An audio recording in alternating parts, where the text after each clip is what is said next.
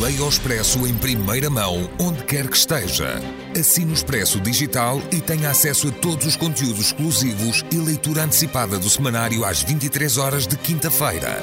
Apenas 1,35€ por semana, durante dois anos. Todas as vantagens em expresso.pt barra assinatura digital. Expresso. Liberdade para pensar.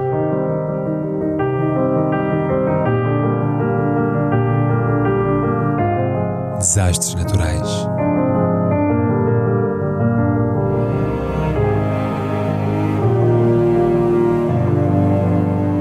Por António Araújo.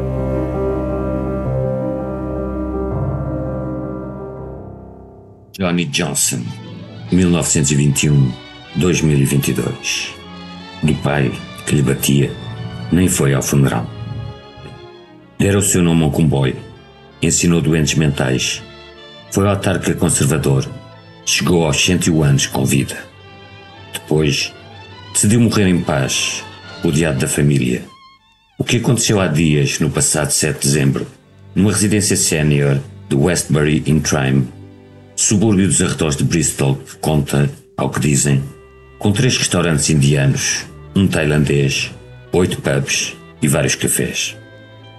Chamavam-lhe Johnny Johnson, mas nascera como George Leonard Johnson em 25 de novembro de 1921, na vertente aldeia de Ameringam, no distrito de East Lindsey, ao Lincolnshire profundo. Foi o último duas vezes, o sexto e último filho de Mary Ellen e Charles Johnson, e o último dos sobreviventes de um lendário esquadrão da Royal Air Force, o número 617, sem o qual, possivelmente, estaríamos todos hoje a falar nazi, tiradizados por Hitler e Camarilha. Ninguém saberá ao certo o que o terá levado a voluntariar-se para a tropa em 1940. Em parte, e sem dúvida, o desejo de escapar à pobreza, à miséria imerecida do mundo rural, onde mergulhara por causa da morte prematura da mãe, tinha ele três anos, e das brutalidades do pai, que se viciava o miúdo a miúdo. Seria criado praticamente pela irmã mais velha da família, a bondosa Lena, andou na escola em Winthrop até aos 11 anos e depois, graças a uma bolsa, foi estudar para o Lord Wandsworth Agricultural College, estabelecimento de ensino agrícola de Long Sutton, Hampshire, onde se formou em dezembro de 1939. Logo a seguir, alistou-se na RAF como navegador, mas acabou por ser selecionado para piloto.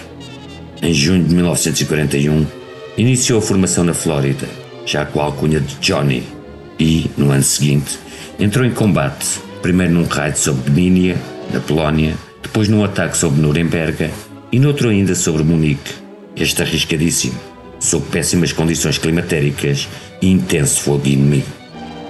Ao todo, completou cerca de 50 missões antes de ser selecionado para o esquadrão número 617 da RAF. Um punhado de 133 homens mudou o curso da história da guerra, ao levar a cabo, em apenas duas noites, 16 e 17 de maio de 1943, a Operação Chastise, uma ação ultra-secreta, destruiu ou danificou três barragens dos rios Éder, Mana e Sorpa, vitais para alimentar a indústria do Ruhr e o esforço bélico nazi. Onde mais se lê e estuda sobre essa operação, maior o assombro pela sua audácia, pela coragem necessária a sobrevoar o inimigo a baixíssima altitude, contornando, debaixo de fogo, postos de alta tensão e campanários de igrejas. Pela precisão milimétrica com que as bombas saltitantes concebidas pelo engenheiro Barnes Wallis tiveram de ser lançadas no coração das barragens. Pelo espírito de liderança do seu comandante, Guy Gibson, um jovem que aos 24 anos, 24 anos, já era considerado um veterano de guerra, com mais de 170 missões no currículo. Dos 133 homens envolvidos, de nacionalidades diversas, britânica, australiana, canadiana, neozelandesa, americana, 53 morreriam em combate e outros 3 seriam presos. Dos 19 bombardeiros de Lancaster que se fizeram aos ares, 8 seriam abatidos e, como dano colateral, no rebentamento das barragens morreriam cerca de 1.600 civis, a maioria dos quais soviéticos, presos e usados como mão de obra escrava pelos nazis. O avião Johnny Johnson, que estava encarregue de lançar a bomba sobre a barragem de Sorpa, a missão mais difícil, só ao fim da décima tentativa conseguiu atingir o alvo. e mesmo assim de forma ligeira. Mas, num balanço final, a Operação Chastise saudou-se por um tremendo e devastador sucesso, de imediato saudado por Churchill e com direito à visita do rei Jorge VI aos heróis vindos da frente, doravante conhecidos por Dambusters, destruidores de barragens, e com esse nome imortalizados num filme épico, dirigido em 1955 por Michael Anderson. Johnson, que casara entretanto, manteve-se na RAF até 1962, após o que se fez educador de adultos, entre os quais os pacientes de psiquiatria do Hospital de Rampton, e depois envolveu-se na política local de Torquay, pelo Partido Conservador, ocupando diversos cargos.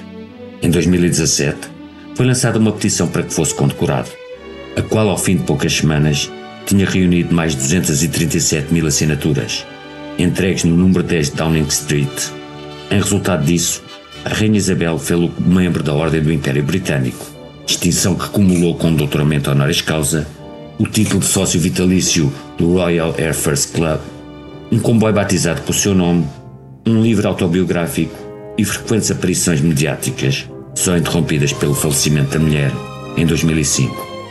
Desde a morte do seu camarada Fred Sutherland, em janeiro de 2019, Johnny Johnson era o último sobrevivente do Esquadrão 617.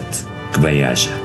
Foi graças a ele, e outros tantos como ele, jovens que desafiaram a sorte e a morte, que hoje alguns idiotas, confortavelmente aburguesados em democracia, têm o inalienável direito de dizer palermices criminosas sobre uma paz com Vladimir Putin, o Hitler do nosso tempo.